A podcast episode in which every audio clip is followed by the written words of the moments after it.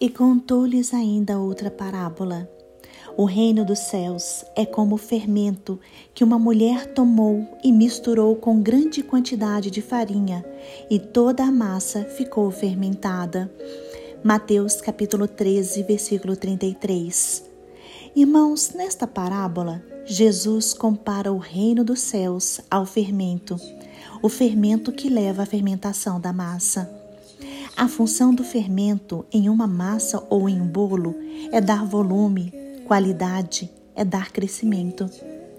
Aqui, Jesus fala que o reino dos céus irá se espalhar pela terra, pois no final dos tempos o Evangelho será pregado por todas as nações e para todas as pessoas.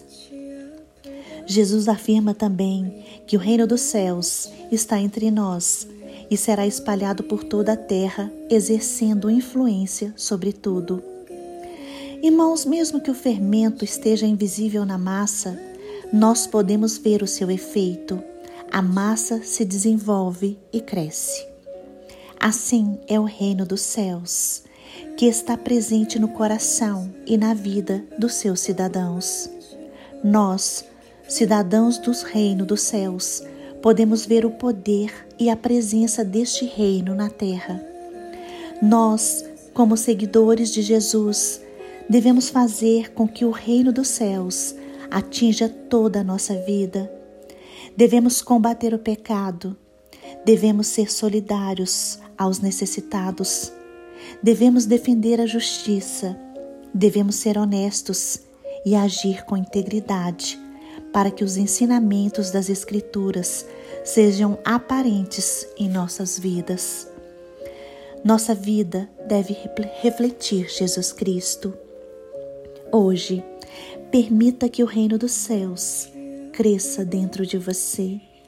Permita que o seu estilo de vida mude e que você possa tomar decisões guiadas pelo Espírito Santo. A presença do reino dos céus em seu interior faz com que o seu relacionamento com Deus se concretize e se torne mais forte.